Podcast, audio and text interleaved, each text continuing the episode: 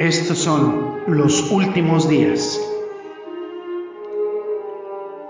Un estudio del Apocalipsis versículo a versículo. Con el hermano Andrés López. Bienvenidos.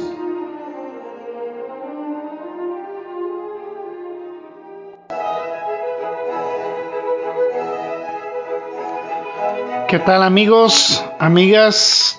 Bienvenidos hermanos en Cristo, hermanas en Cristo, bienvenidos a este su programa, nuestro programa Los Últimos Días, un estudio exhaustivo de el Apocalipsis, del Apocalipsis versículo a versículo. Yo soy su anfitrión, el hermano Andrés López. Bienvenidos aquí desde Radio Cristo Viene en Quebec, Canadá, para el mundo entero. Y muy interesante lo que vemos aquí en el libro de Apocalipsis, capítulo 4, versículos 1 al 5. Eh, sin más preámbulo, voy a darle lectura, pero antes tengo que recordarles que estamos disponibles también en Spotify como podcast de Radio Cristo Viene. Estamos eh, disponibles en Anchor y en Google Podcasts. Y pues aquí en la red de, de radiodifusoras de Radio Cristo Viene Vamos a darle lectura a Apocalipsis capítulo 4 versículos 1 al 5. Dice lo siguiente la palabra de Dios, dice la adoración celestial. Después de esto miré y aquí una puerta abierta en el cielo y la primera voz que oí como de trompeta hablando conmigo dijo, sube acá y yo te mostraré las cosas que sucederán después de estas. Y al instante yo estaba en el espíritu y aquí un trono establecido en el cielo y en el trono uno sentado y el aspecto del que estaba sentado era semejante a piedra de jaspe y de cornalina. Y había alrededor del trono un arco iris semejante en aspecto a la esmeralda, y alrededor había veinticuatro tronos, y vi sentados en los tronos a veinticuatro ancianos vestidos de ropas blancas, con coronas de oro en sus cabezas. Y del trono salían relámpagos y truenos y voces, y delante del trono ardían siete lámparas de fuego, las cuales son los siete espíritus de Dios. Vamos a orar. Gracias, bendito Dios. Te damos por este momento en que podemos compartir esta tu palabra, Señor, con eh, este pueblo que perece por falta de conocimiento. Señor, gracias porque nos permites descubrir tu santa palabra, descubrir los secretos y las maravillas que tienes para nosotros, permitirnos dar ese pequeño vistazo al cielo, Señor, somos verdaderamente bendecidos por que tú nos permitas, Señor, ver y eh, analizar, escudriñar este tipo de cosas, amado Padre. Te exaltamos, Señor, porque nos provees de sabiduría por tantas cosas, por la salvación de nuestras almas. Bendito sea, Señor. Te exaltamos, bendecimos tu santo nombre por siempre. En en Cristo Jesús oramos. Amén y amén. Muy bien, bueno, decíamos al finalizar la edición anterior que tenemos a los ancianos, a los cuales se les unen los cuatro seres vivientes y vamos a hablar de ellos un poquito más adelante, que son los ángeles. Están cantando una canción de redención y podemos ser conscientes de que representan a la iglesia, a la iglesia, que han encontrado un lugar en la casa del Padre, son los vencedores que han recibido sus coronas, estas coronas que siempre nos da esa es esa similitud o ese símil con, con, las carreras, con, con, la, con la buena batalla, el apóstol Pablo en el Nuevo Testamento son aquellos a quienes se les prometió que reinarían con Cristo y ahora están sentados en tronos viviendo en un lugar preparado para ellos. En eh, Juan, en el libro de Juan capítulo 14, Cristo dice que yo vendré y os llevaré donde yo estoy y donde está la casa del Padre y ahí es donde Él nos llevará. Eh, estas personas que están aquí en el Apocalipsis han ido ya con Jesús, han sido coronados, están sentados en sus tronos, llevan sus coronas, por así decirlo. Y todo esto es un símbolo de glorificación, no podemos ser dogmáticos al respecto de que sean coronas en sí físicas. Hay muchas razones, decíamos en, la, en nuestra ocasión anterior, que hay muchas razones para ver una iglesia raptada, glorificada. Ahora podemos continuar con esto. Hay 24 ancianos que son representantes de la iglesia y que contemplan la poderosa ascensión de los que salen de la tribulación, con túnicas lavadas. Y lo vemos en el capítulo 7 de Apocalipsis, versículo 11. Eh, ahí, ahí está expresado. Y vamos a dar un poquito de preámbulo de los versículos 9 y 10. Apocalipsis 7, versículos 9 y 10 dice, después de esto miré y he aquí una gran multitud, la cual nadie podía contar, de todas las naciones y, y, tribus y pueblos y lenguas que estaban delante del trono y en la presencia del Cordero, vestidos de ropas blancas y con las palmas en las manos, y clamaban a gran voz diciendo, La salvación pertenece a nuestro Dios, que está sentado en el trono, y al Cordero. Recuerda esa canción tan hermosa que dice, al que está sentado en el trono y todos los ángeles que estaban alrededor del, eh, de pie, de pie, perdón, todos los ángeles que estaban de pie alrededor del trono y los ancianos y los cuatro seres, seres vivientes y se postraron sobre sus rostros delante del trono y adoraron a, a, Dios diciendo amén, bendición y gloria y sabiduría y acción de gracias y honor y poder y fortaleza sean para nuestro Dios por los siglos de los siglos. Amén. Y uno de los ancianos respondió diciéndome, estos que están vestidos con túnicas blancas, ¿quiénes son y de dónde han venido? Uno de los ancianos dijo, bueno, tenemos gente nueva aquí, aparecen aquí, ¿quiénes son estas personas? Yo le dije, mi señor, ¿tú lo sabes? Y él me dijo, sí, era una pregunta retórica. Estos son los que salen de la gran tribulación y han lavado sus ropas y las han emblanquecido con la sangre de Cristo. Y bueno, aquí tenemos un aspecto muy interesante. Aquí lo podemos eh, ver en esta parte de la escritura. Y este aspecto interesante tiene que ver con que tenemos a la iglesia en el cielo dando la bienvenida a los santos de la gran tribulación. Nuevamente, esto habla de un rapto pretribulacional. Están en el cielo viendo la ascensión de los santos de la tribulación, cómo salen de esta y también está en el cielo cuando suena el séptimo ángel y aquí lo vemos en, en el libro de Apocalipsis también. Apocalipsis 11:15 dice lo siguiente, el séptimo ángel tocó la trompeta y hubo grandes voces en el cielo que decían, los reinos del mundo han venido a ser de nuestro Señor y de su Cristo y él reinará por los siglos de los siglos. Entonces, aquí lo vemos nuevamente eh, el séptimo ángel suena su trompeta. Ahora realmente se está acercando el final porque dice en el versículo 15 que se levantan fuertes voces en el cielo y dicen que el reino del mundo ha, ha venido a ser el reino de nuestro Señor y Cristo y él reinará por los siglos de los siglos. Ahora Cristo viene a tomar el control del mundo, este es el fin, este es el último momento, la séptima trompeta seguida irremediablemente por las siete copas de la ira en un breve periodo de tiempo, y el mundo pasa a ser de Cristo. Luego llega el versículo 16 también, y Apocalipsis 11, 16 dice, y vi y los veinticuatro ancianos que estaban sentados delante de Dios en sus tronos se postraron sobre sus rostros y adoraron a Dios.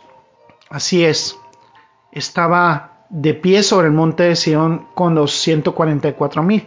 Podemos recordar que son, eh, eh, son de cada tribu de Israel, son 12 mil de cada tribu.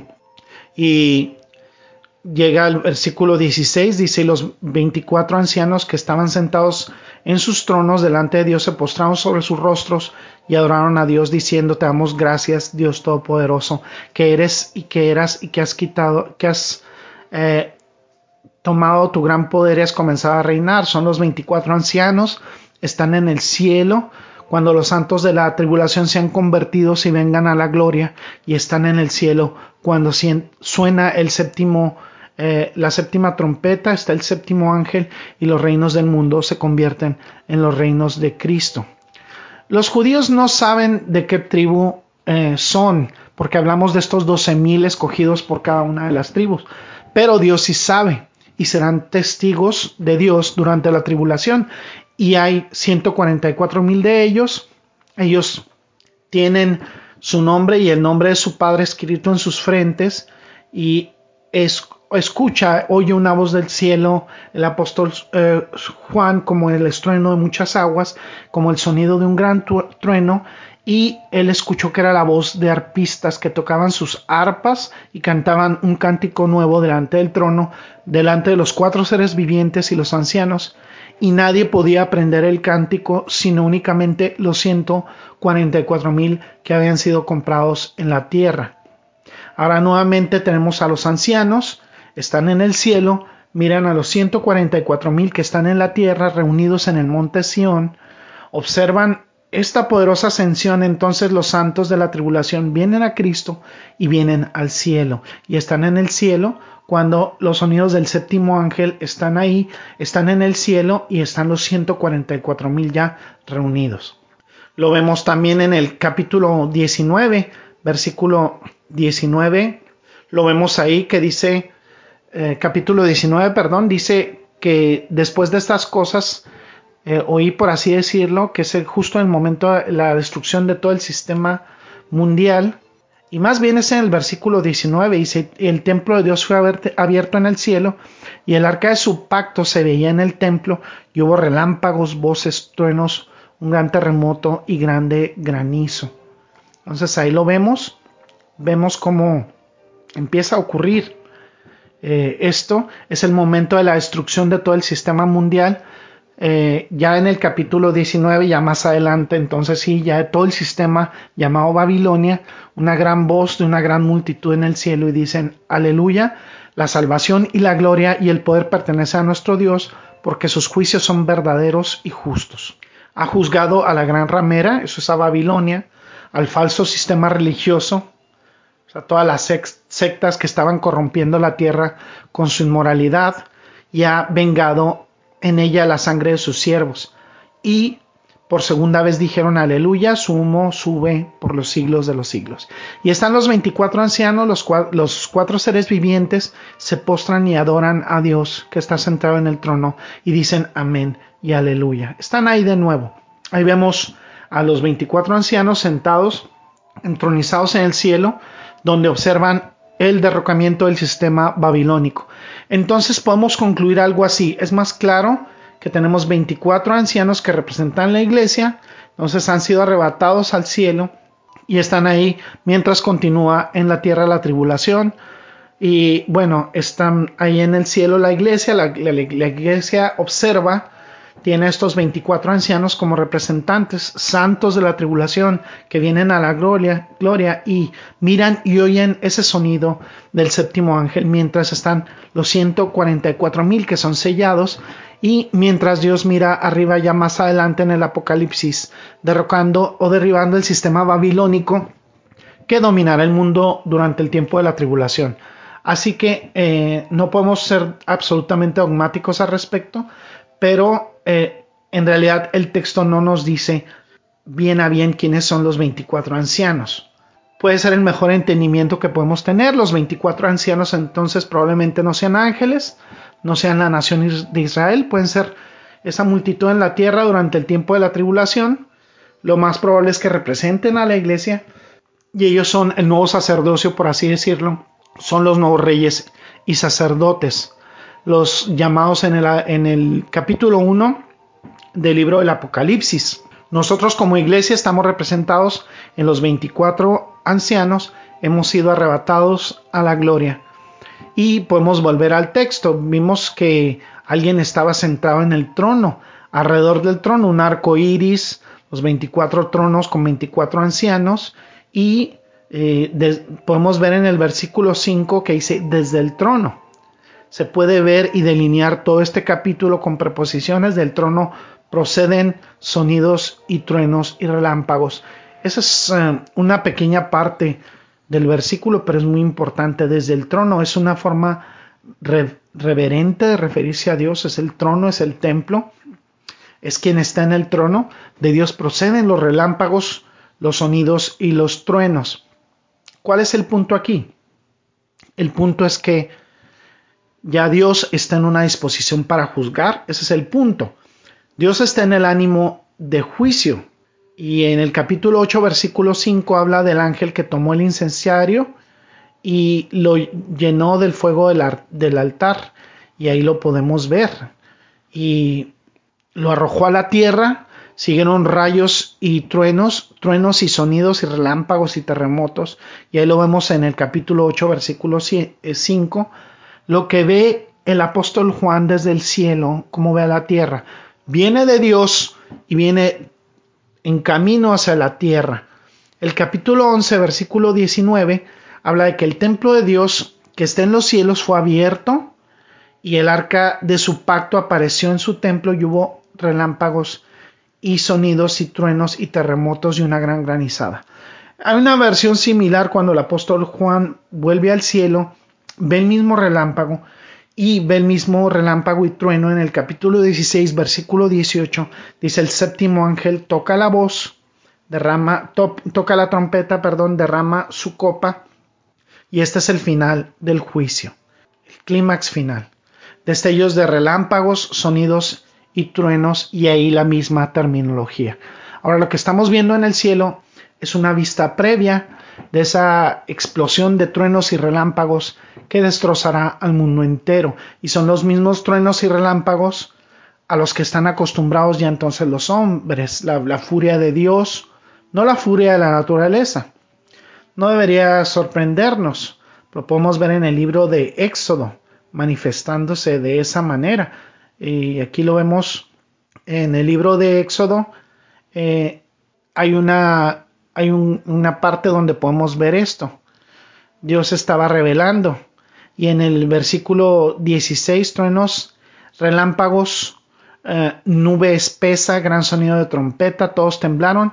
Y ahí vemos en, Apocalipsis nuevamente como el apóstol Juan ve el trono de Dios y ve las evidencias de la furia del juicio de Dios. Es profético, entonces de la tormenta de fuego de la furia está a punto de venir el trono santo sobre el mundo pecador. Ahora está comenzando Dios a entrar en acción y abre ese capítulo 6 con esa furia que empieza a desplegarse en la, en la tierra. Y aquí tenemos el trono, alrededor del trono, desde el trono, y ante el trono esta otra preposición abre otra dimensión en el versículo 5, en medio delante del trono ardían siete lámparas de fuego, las cuales son los siete espíritus de Dios. Y lógicamente vamos a extendernos un poquito más en el siguiente estudio, pero ahí venimos ante el trono, vemos algo más. El versículo 6 dice, delante del trono había como un mar de vidrio semejante al cristal. Entonces dos cosas están delante del trono. Primero las siete lámparas ardiendo delante del trono. Y esto no es un candelabro, nos recuerda entonces al capítulo 1, como vimos candelabros y el Señor estaba arreglando el candelero y representaba a la iglesia. Este no es un candelero que se usa en interiores, es una antorcha que se usa en exteriores. Juan, el apóstol Juan ve siete antorchas de fuego, están ardiendo alrededor del trono de Dios. ¿Qué es esto? Pues son los siete espíritus de Dios. ¿Por qué dice siete? Solamente hay un Espíritu Santo. Y, puede tener razón usted, amado Radio Escucha, si argumenta eso. Pero la idea del lenguaje es el espíritu séptuple. Es, eh, son lámparas que emiten luz y apacibles en el interior, sin embargo, feroces y resplandecientes a la vez. Y aquí vemos que el Espíritu Santo también es furor estas antorchas se usaban para la guerra y lo podemos ver en jueces 7, en Nahum capítulo 2. Antorchas asociadas a la guerra. Dios está listo para hacer la guerra, para, para, emprender la guerra y el Espíritu Santo es su antorcha de guerra. Entonces los siete espíritus de Dios también se mencionan en el capítulo 1, versículo 4 y lo vimos en detalle cuando estudiamos esa parte. Hay dos pasajes que ayudan con esto. Vamos a ver primeramente lo que nos dice eh, el libro de Isaías. Uno de ellos viene en Isaías 11.2 y tenemos un bosquejo muy claro del Espíritu Santo en sus dimensiones. Y dice en Isaías 11.2 que el Espíritu del Señor reposará sobre él y luego dice espíritu de sabiduría y de inteligencia, espíritu de consejo y de fortaleza, espíritu de conocimiento y temor del Señor. Vamos a leer nuevamente Isaías 11:2. Dice, y reposará sobre él el espíritu de Jehová, espíritu de sabiduría y de inteligencia, espíritu de consejo y de poder, espíritu de conocimiento y de temor de Jehová. Ahí lo vemos nuevamente y ahí tenemos los siete títulos para el Espíritu Santo. El Espíritu del Señor, el Espíritu de sabiduría, el Espíritu de entendimiento, el Espíritu de consejo, el Espíritu de fortaleza, el Espíritu de conocimiento y el Espíritu de temor o reverencia. Ahí tenemos la plenitud del Espíritu Santo. Las siete antorchas representan el Espíritu séptuple, la plenitud del Espíritu.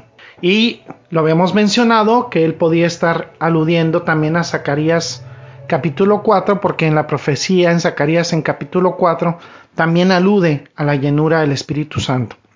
Y ahí describe al Espíritu Santo, Santo como un candelario, eh, un candelabro, perdón, de siete brazos. Ahí es donde los judíos obtienen eh, la idea de la menora. Si se han dado cuenta, ese, candelabro de siete velas.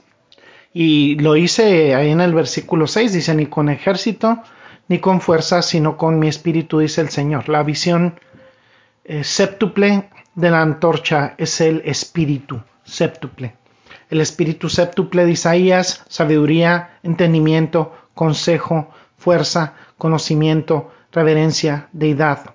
El espíritu séptuple de, Zacarías es poder. El espíritu séptuple, séptuple de Apocalipsis 1 es gracia y paz. Pero el espíritu séptuple aquí viene como juicio de fuego. Este es el cumplimiento de las palabras de Juan el Bautista en Mateo 3. Dijo que cuando Jesucristo venga, Él nos bautizará con fuego, con fuego del Espíritu Santo. Esto que habló, de lo cual habló el, Juan el Bautista, perdón, es una profecía de fuego, la furia ardiente del Espíritu Santo, y, y habla de fuego. Está asociada con una luz centellante, con estruendos del, trono de Dios. El Espíritu Santo entonces es conocido por nosotros como el consolador. Eh, en, ese caso, en cuanto al juicio, se convierte en consumidor. A quienes no, no reciban a Jesucristo como su único y suficiente Señor y Salvador, a quienes no le conozcan, que lo desprecie, los consumirá. Luego viene también el versículo 6 delante del trono y aquí el lenguaje es un poco evasivo delante del trono, por así decirlo un mar de vidrio como de cristal. Ahora escuchamos a mucha gente hablar del mar aquí. Bueno, no, no es un mar, es un mar de cristal. Es un mar metafórico. Lo que ve Juan desde su base es como de cristal. Es muy importante tener, cuenta, tener en cuenta eso cuando analizamos esto. El capítulo 21 de Apocalipsis dice que vio un cielo nuevo y una tierra nueva y el primer cielo y la primera tierra pasaron, es decir, ya el mar no existe. Así que en Apocalipsis 21 dice que no hay mar en el cielo. Lo que vio ahí Juan no fue un mar, sino a lo mejor un río, no un mar. Fue un, un cristal como un mar, el trono en que se sienta Dios, su presencia refractante atravesaba, por así decirlo, diamantes, rubíes, un arco iris esmeralda, y luego en la misma base del trono hay un vidrio de cristal que se refracta a través de cada prisma imaginable que podía contener la luz de la gracia de Dios y la hace rebotar por todo el universo infinito. Una enorme base de cristal extendida delante de él reluciente, o pavimento de cristal que se sienta sobre el trono de Dios. Vamos a ver un poquito otra vez Éxodo 24, 10. Éxodo capítulo 24, versículo 10 dice, y vieron al Dios de Israel y había dejado debajo de sus pies como un embaldosado de zafiro semejante al cielo cuando está sereno. Ahí lo vemos. Moisés subió con Aarón, Nadab y Abiú y los setenta ancianos de Israel y vieron al Dios de Israel y, debajo de sus pies parecía haber un pavimento de zafiro tan claro como el cielo mismo y están describiendo lo mismo. Eh, pavimento resplandeciente de zafiro. Eh, es lo que viene en ese sentido. Este pavimento cristalino viene de Dios, es una luz resplandeciente y no es rojo, fuego, es el color del zafiro. Eh, Ezequiel también describe lo mismo en el capítulo 1, versículo 22 de Ezequiel. Ezequiel 1.22 dice, y sobre las cabezas de los seres vivientes aparecía una expansión a manera de cristal maravilloso, extendido encima sobre sus cabezas. Ahí vemos nuevamente eh, esa consistencia en Ezequiel 1.22. Y ahí está esa magnífica base de cristal. El cielo no es eh, un mundo de sombras, no es un mundo de tinieblas, o de neblina es una luz espléndida. Se refracta a través de las joyas y cristales más allá de cualquier cosa que podamos describir o incluso imaginar. Ahí está Dios en toda su gloria, listo para derramar su furor. Dios esplendoroso, glorioso, majestuoso, hermoso, poderoso, santo, lleno de ira. Y así miramos el trono, alrededor del trono, desde el trono y delante del trono. Y no nos detenemos allí, vamos a seguir más adelante con este estudio y vamos a extender un poquito y podemos estar asombrados por esa visión, emocionados por la gloria de Dios, anticipando ese día cuando entremos al cielo y veamos esa magnificencia, pero también eh, vemos al Dios de furor, de juicio, de ira. Y pues tenemos que entristecernos en, de alguna manera en nuestros corazones, tener este sentimiento encontrado por aquellos que han sido separados de Dios por su pecado. Debemos darle muchas gracias a Dios porque este, el apóstol Juan nos muestra esta esperanza. También sabemos que hay muchos, que hay muchísimas personas que no conocerán las glorias del cielo, sino únicamente los horrores del infierno. Podemos orar por su salvación, compartirles el Evangelio, mientras poder, podemos llamarlos a abrazar la cruz de Cristo y podemos dar un, eh, un mensaje de, de salvación Aquí vemos la soberanía de Dios, el poder empieza a desplegarse en el juicio futuro y tenemos una advertencia aquí en el libro del Apocalipsis. Podemos ver aquí, a partir de la historia, como vimos con las, con las siete iglesias y todo lo que sucede para quienes no conocen a Cristo. Y podemos sentir esa esperanza como iglesia redimida, al ser arrebatados en las nubes, ser llevados a los lugares que Dios ha preparado por nosotros, para nosotros y para disfrutar en nuestra coronación, en nuestro reinado como reyes y sacerdotes, y ahí para disfrutar el tiempo de las recompensas, la cena con en las bodas del Cordero, y mientras se eh, desencadena este juicio para el mundo. Eh, pues ahí, ahí damos por concluido esta parte de nuestro estudio. Les voy a seguir compartiendo un poquito sobre las doctrinas de la gracia.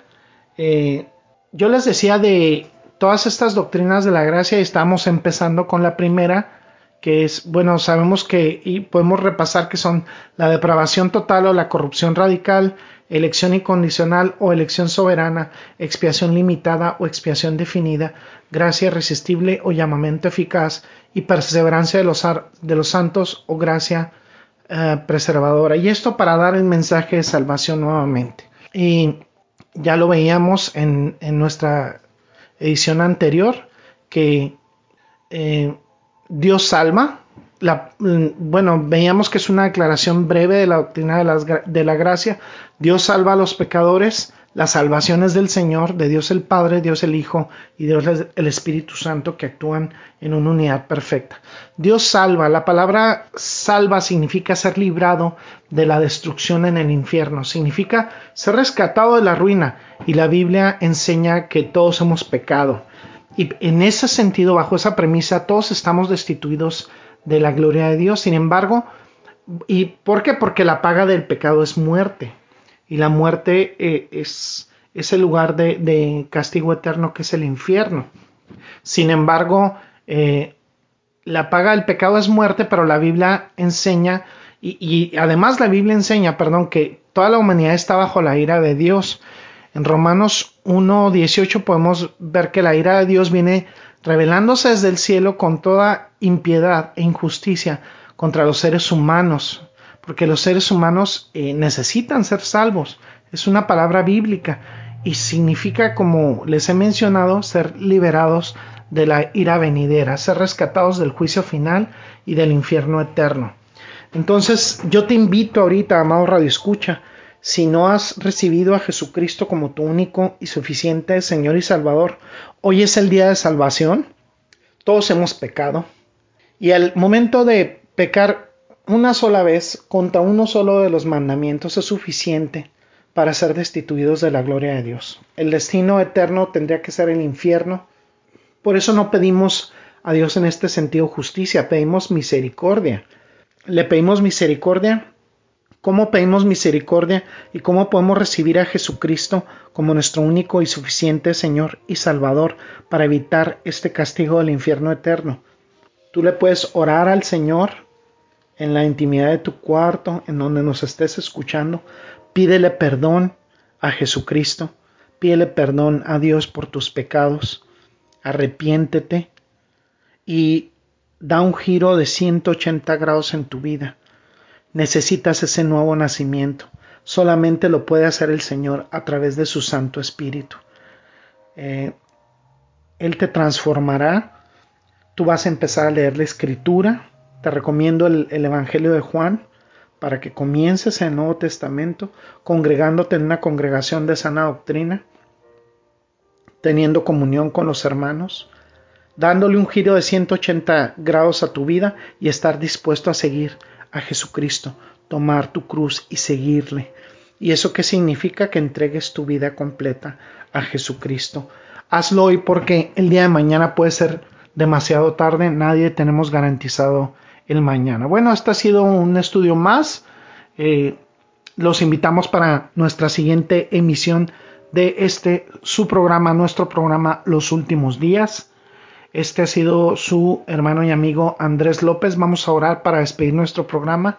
Gracias Señor porque nos has permitido, por tu gracia y tu misericordia, analizar la escritura, Señor, deleitarnos en ella. Gracias Padre porque has sido tan bueno porque nos has permitido ver este panorama del cielo, porque ahorita nos permites siempre redescubrir que eres Dios de bondad, de amor, de misericordia, pero que también eres fuego consumidor en juicio.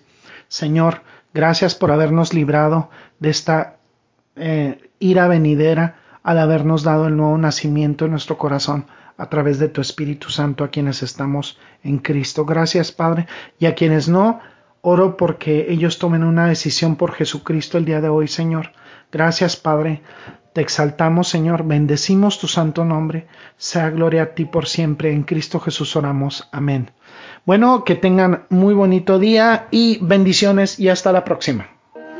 Gracias por el placer de su sintonía. Lo esperamos en una nueva emisión de Los Últimos Días. Un estudio del Apocalipsis versículo a versículo.